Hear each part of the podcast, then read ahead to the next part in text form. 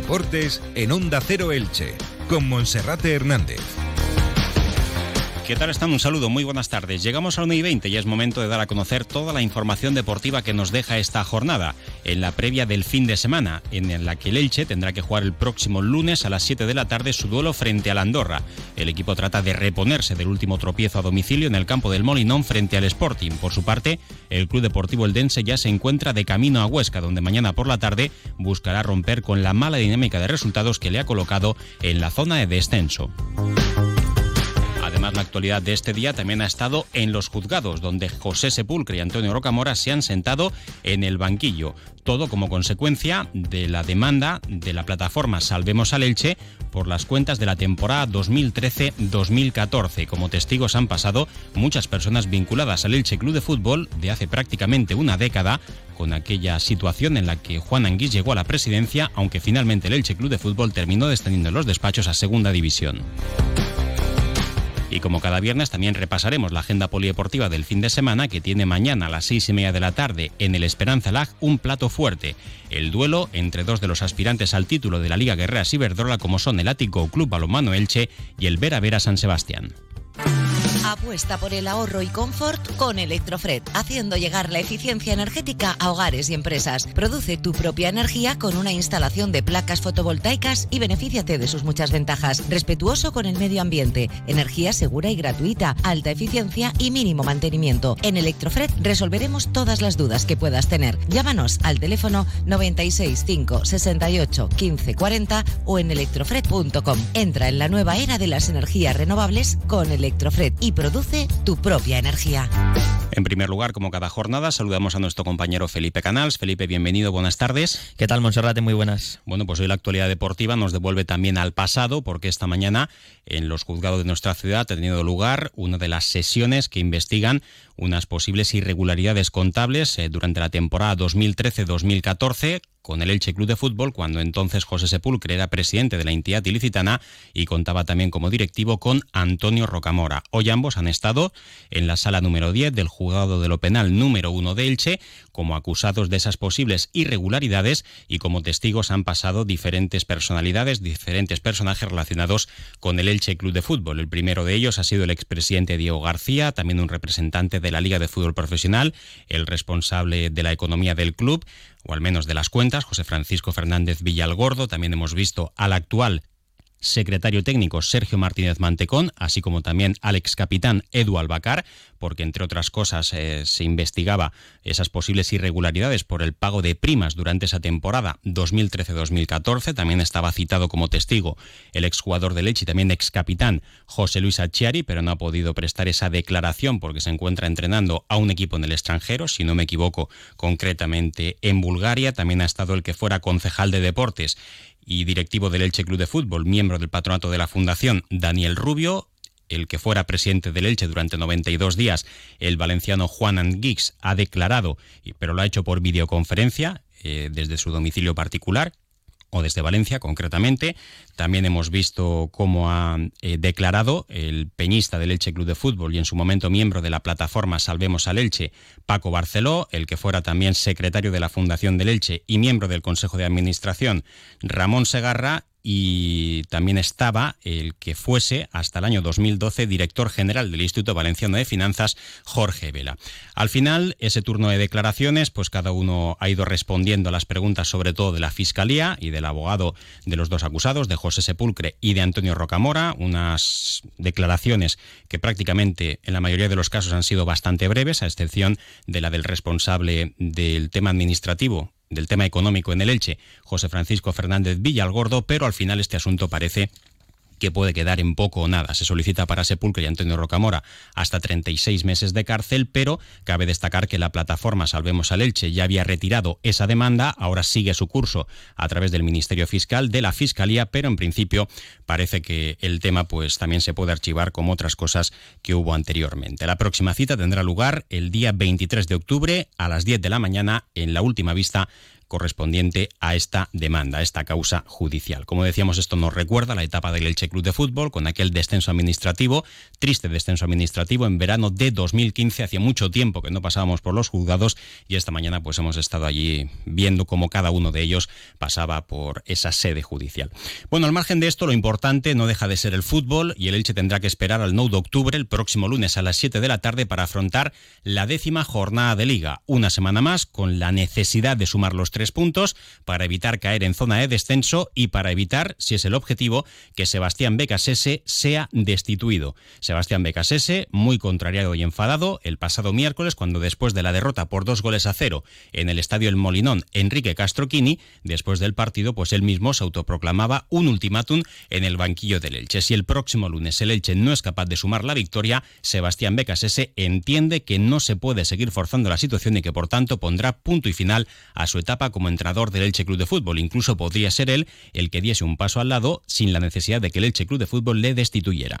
Recordamos que es lo que decía el pasado miércoles por la noche en Gijón el técnico del Elche Sebastián Becasese. Seguro y convencido siempre uno está, pero esto es resultado. Eh, acá tenemos que responder evidentemente lo que hablamos, ¿no? más allá del cariño con los jugadores, con, la institución, también con Cristian, el fútbol es resultado. Y si uno no consigue el resultado, ¿qué va a hacer? Es, lo que corresponde. Así que bueno, veremos este partido que jugamos el lunes y a partir de ahí, en caso de no, de no conseguir la victoria, seguramente no, no, no tenga demasiado sentido seguir forzando algo. Bueno, pues Sebastián Becasese que me da muchísima pena la situación que está viviendo, mucha más pena me da también la que está viviendo el Elche y sus aficionados, pero es un técnico que está aportando muchísima dedicación, muchísimo trabajo. Considero realmente que es un innovador en el mundo del fútbol, con un sistema que para nada está encorsetado, que hace numerosas variantes. Y ayer ya lo comentábamos, la pasada temporada fue un equipo férreo también durante las últimas jornadas en primera división ante equipos grandes, consiguió grandes marcadores y siendo uno de los equipos menos batidos en primera, pese a estar ya descendido y pese a ser colista descolgado en primera división, pero esta campaña ha cambiado totalmente el chip. Quiere que tanto en casa como a domicilio el Elche salga a dominar, eh, dando más prioridad a la posesión de balón y a la faceta ofensiva que a ser un equipo férreo en la segunda división, que es lo que siempre se dice para ser fuerte en esta categoría, aunque en realidad no deja de ser un tópico porque eso es fundamental en cualquier categoría del fútbol español, ya sea primera división, segunda o una categoría de la Federación Nacional de Fútbol. Pero bueno, el Elche, y así lo ha dicho Becasese en más de una ocasión, quiere ser protagonista, tiene que asumir riesgos, en casa le está dando para hacer buenos partidos y para tener numerosas ocasiones.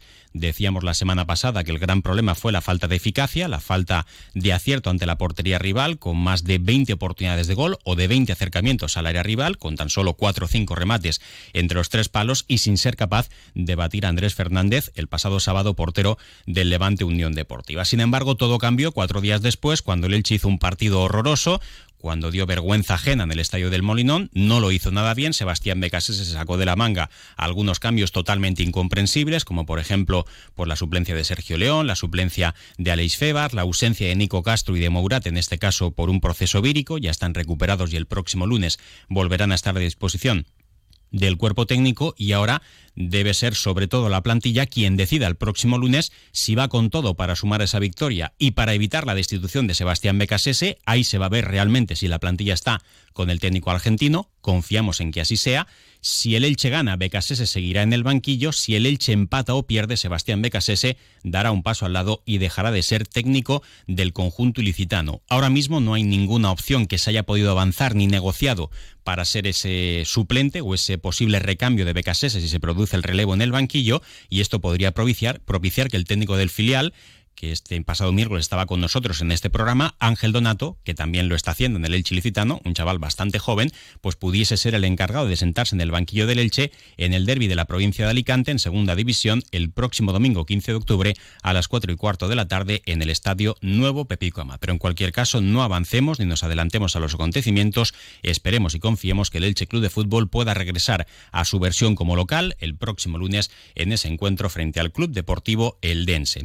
En cuanto los entrenamientos, ayer la plantilla trabajaba a puerta cerrada en el Martínez Valero, se cambiaba la sesión, estaba prevista en el Diego Quiles, se pasó al estadio para aislar todavía más al equipo. Esta mañana ese ha sido de nuevo el escenario donde ha trabajado el equipo de Becasese, con la presencia ya de Borja Garcés con el grupo, veremos entra en la convocatoria y algunas dudas con jugadores con molestias, como puede ser el central Alex Martín, el central Pedro Vigas e incluso Nico Fernández, que terminó el partido tirando eh, de compromiso y tirando de toda su raza, pero eh, mantiene molestias en el antebrazo que le hacen ser seria duda para el partido del próximo lunes. Podrán regresar a la convocatoria tanto Mourat como Nico Castro. Bueno, pues eso es lo que nos deja el Elche, el Club Deportivo Eldense, que hoy ya cogía las maletas con destino a Huesca. Salía la plantilla desde Elda a eso de las 11 de la mañana y media hora antes compareció ante los medios de comunicación el técnico Fernando Estevez, Felipe, para hablar de ese duelo ante el conjunto ostense, duelo directo en la pelea por la salvación, porque los dos equipos están en la zona roja, que es lo que ha dicho el técnico del Club Deportivo Eldense. Bueno, se le ha preguntado al técnico andaluz si el partido de mañana es una final, el duelo en el Alcoraz, porque el Eldense está en una mala racha, muy mala dinámica, lleva seis partidos sin ganar, tres derrotas consecutivas y no gana desde el pasado 28 de agosto, es decir, hace un mes que no consigue un triunfo el conjunto azulgrana. Se le ha preguntado, por tanto, si con los resultados de las últimas semanas es una final del choque en Huesca. Yo me juego las finales de toda la semana. Para mí no existe un mañana y siempre vivo en el presente y en la final del próximo partido.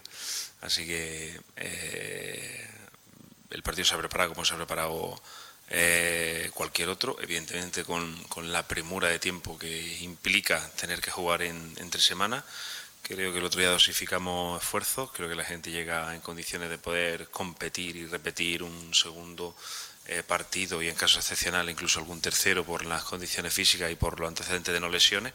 Y sobre todo, lo más importante, creo que el equipo está con un estado anímico adecuado, eh, con tranquilidad, eh, pero a la vez con responsabilidad. Y creo que es un momento de decir incertidumbre, la serenidad y incertidumbre eh, es muy importante. Bueno, por las palabras de Fernando Estevez, a quien también deseamos mucha suerte en este viaje y en el partido de mañana.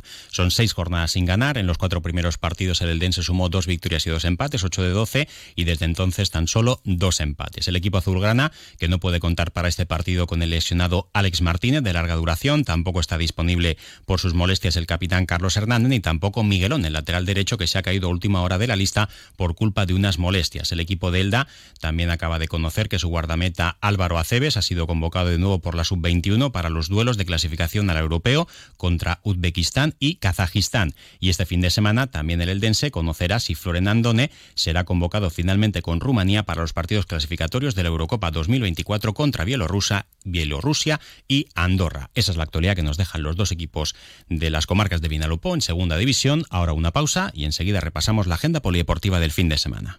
Cierra los ojos. Imagina el comedor de tus sueños. Imagina el sofá más cómodo. El dormitorio ideal para tu hijo. Imagina que estás en Muebles La Factoría y que todas tus compras las puedes pagar en 12 meses sin intereses. Todos los muebles que imaginas al mejor precio. Muebles La Factoría, carretera de Almoradí a Dolores, junto a gasolinera Petroprix, Almoradí y también en Elche.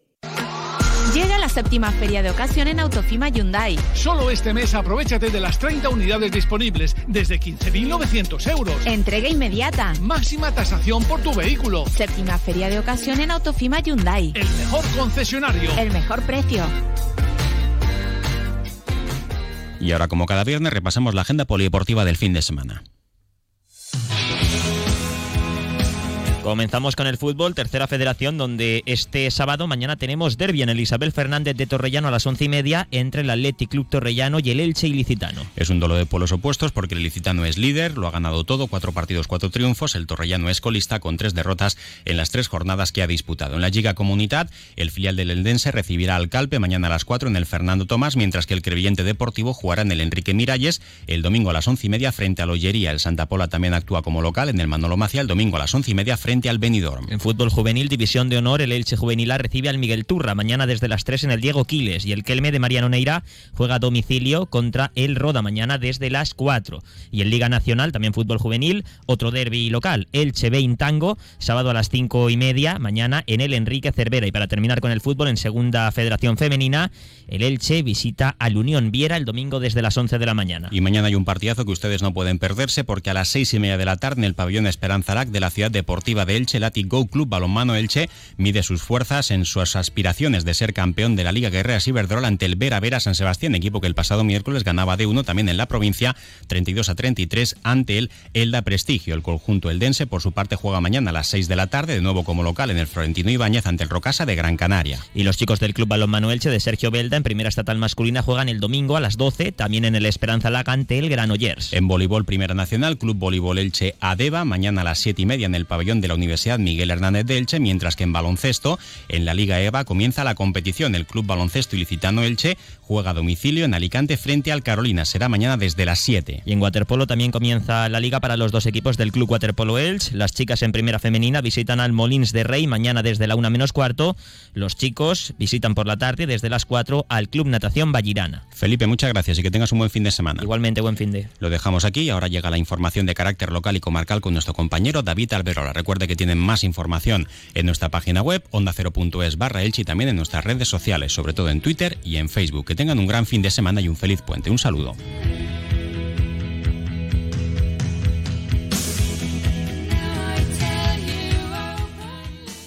Sistemas de ventanas Finstral.